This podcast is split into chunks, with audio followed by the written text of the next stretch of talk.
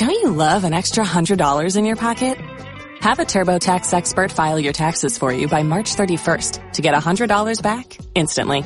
Because no matter what moves you made last year, TurboTax makes them count. That means getting $100 back and 100% accurate taxes only from Intuit TurboTax. Must file by 331. Credit only applicable to federal filing fees with TurboTax full service. Offer can be modified or terminated at any time.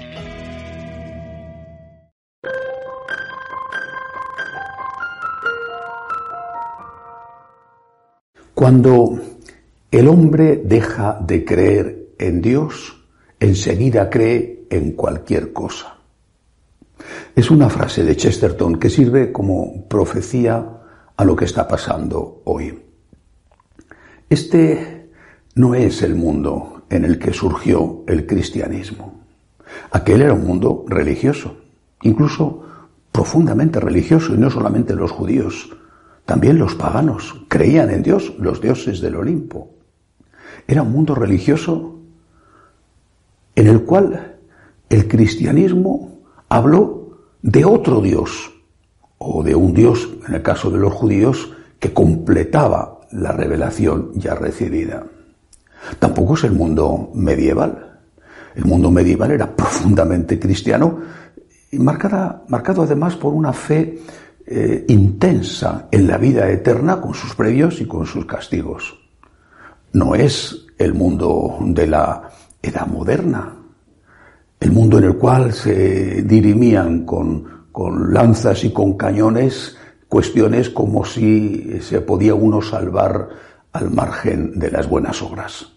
Ni siquiera es el mundo contemporáneo que nace después de la Revolución Francesa con la Ilustración, porque incluso en ese mundo se veía a la religión desde un punto de vista utilitario como una institución que daba una cierta moralidad al pueblo para impedir que éste cayera en el anarquismo moral, en los excesos. Este es un mundo no solo post-cristiano, sino también post-religioso.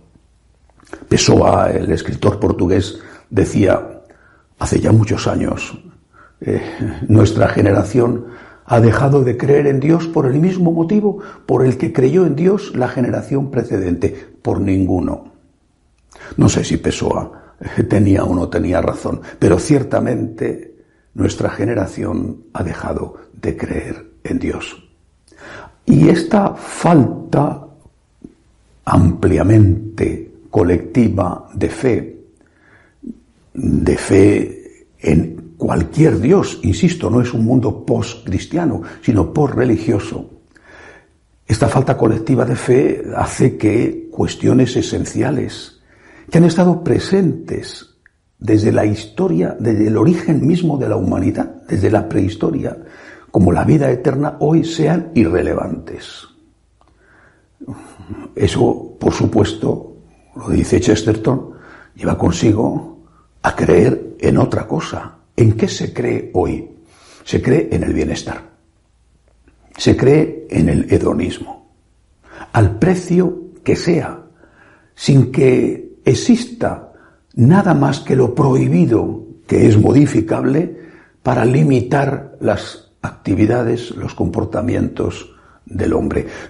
Sinceramente no creo que yo sea pesimista. Bueno, y tampoco es optimista. Soy una persona con esperanza.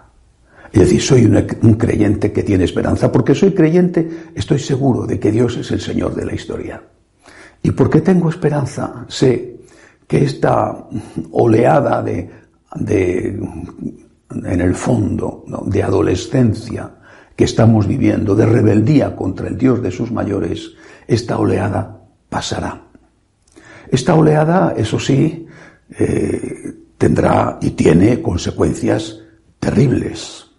Eh, eh, es algo que se ve y que se toca ya, pero es que vamos a ir a peor, además, a pasos agigantados.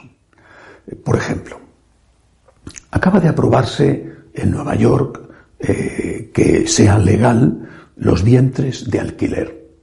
Es decir, gente con recursos podrán encargar un hijo a una señora que se supone que es sin esos recursos y que va a hacer de matriz del bebé para que esos que le han encargado el hijo lo tengan después.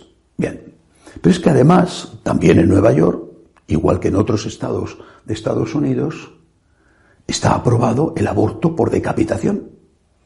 El aborto por decapitación consiste en que el bebé termina sus nueve meses de embarazo, empieza el parto, el momento en que sale la cabeza interrumpe en un instante el parto, le introducen una aguja en la cabeza, en el cerebelo, le provocan inmediatamente la muerte y luego terminan el parto, el bebé está muerto, pero sus órganos son aprovechables para los trasplantes.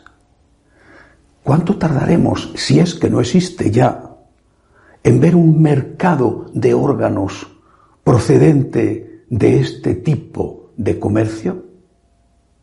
Encargas el bebé, es legal.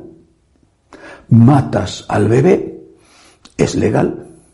Y vendes las piezas del bebé, lo mismo que en una carnicería con una res. Compras la res, matas la res, despiezas la res y la pones a la venta. Y esto es legal. Esto va a ser legal, repito, si es que no se está haciendo ya, sin duda, no tardará mucho en hacerse, podremos llegar incluso a ver anuncios en Internet haciendo ofertas de órganos o, rebajas porque se acerca eh, la fecha de caducidad de esos órganos. Realmente este es un mundo sin Dios, capaz de cosas horrorosas. Y repito, esto es un ejemplo. ¿Qué hay que hacer? Creo que hay que completar la frase de Chesterton, la profecía de Chesterton, con una frase de aquel sastre místico Jan Tiranowski, que tan importante fue en la vida de Karol Wojtyla cuando el joven estaba pensando, en, dudando entre hacerse miembro de la resistencia que luchaba contra los nazis o entrar en el seminario. Tiranowski le dijo, el mal se destruye a sí mismo. Tú dedícate a hacer el bien. Boitila entró en el seminario y ya sabemos el bien que hizo desde entonces hasta acá, incluso después de su muerte. El mundo se está destruyendo porque ha abandonado a Dios. Solo cuenta el hedonismo, el bienestar y hasta cierto punto cada vez más eh, un sentimiento ácrata que rechaza todo tipo de norma moral. Repito, lo único que cuenta es lo que es legal o no y eso es modificable continuamente. Pero este mundo se está destruyendo. Se destruye a sí mismo. El mal no puede construir, no sabe construir. El mal Primero destruye lo bueno que encuentra, ciertamente, pero luego se destruye a sí mismo y el hombre no es capaz de vivir en una ruina. Por eso, ¿qué tenemos que hacer? Fue Eliot el que dijo hace ya también muchos años, están intentando un experimento, construir un mundo sin Dios, fracasarán, pero mientras tanto salvemos nuestras familias están intentando un experimento. Construir un mundo sin Dios. No solo un mundo postcristiano, un mundo postreligioso, un mundo sin normas morales. Están intentando un experimento y fracasarán. Salvemos nuestras familias. ¿Cómo salvaremos nuestras familias? Perteneciendo a una gran familia que es la Iglesia. Pero la Iglesia, la Iglesia de Jesucristo, es decir, la Iglesia que tiene el valor de rechazar lo políticamente correcto para predicar íntegro el mensaje del Señor, incluida la vida eterna. Hasta la semana que viene, si Dios quiere.